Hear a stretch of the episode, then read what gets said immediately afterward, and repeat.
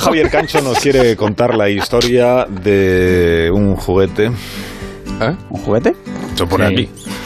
La historia de quién inventó uno de los juguetes sexuales Ah, más Dios. populares Esto me interesa. de Si es que me estáis la sacando historia. el, el capote, me lo estáis sacando. Porque es un médico el que está detrás de, de esta historia.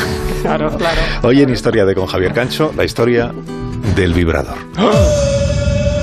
Vibrador, vibrador, vibrador, vibrador, vibrador, vibrador, vibrador, vibrador, vibrador. ¿Existe alguna relación entre el profesor Rodríguez Brown y los vibradores?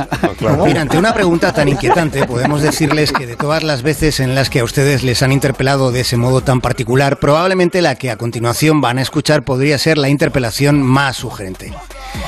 ¿Hay vibradores, señora, que mejoran sensiblemente los orgasmos? Cuando supe toda la verdad, señora, ya era tarde para echar atrás, señora.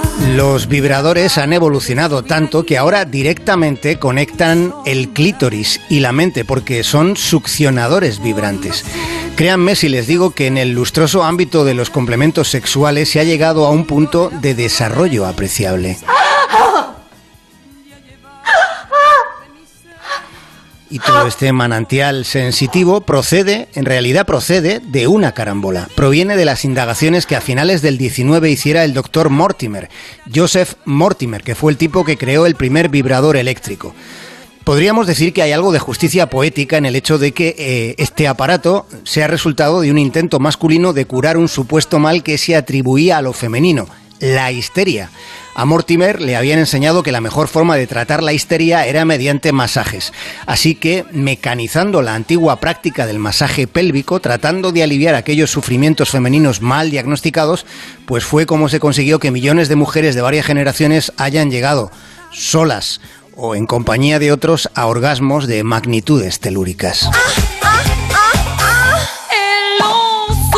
Tratando de controlar eso que se llamaba histeria, se usó un método definido como ducha pélvica francesa. Y hay documentos médicos del siglo XIX donde se describe lo siguiente de un modo textual. La primera impresión es dolorosa, pero pronto el efecto de la presión, la percusión, la reacción del organismo al frío que enrojece la piel y el restablecimiento del equilibrio provocan en muchas personas provocan una sensación tan agradable que es necesario tomar precauciones para que todo ello no supere el tiempo prescrito. La pregunta es, ¿qué pasaba si se superaba el llamado tiempo prescrito? Y esa cuestión, a estas alturas de lo que se sabe, también es una pregunta retórica.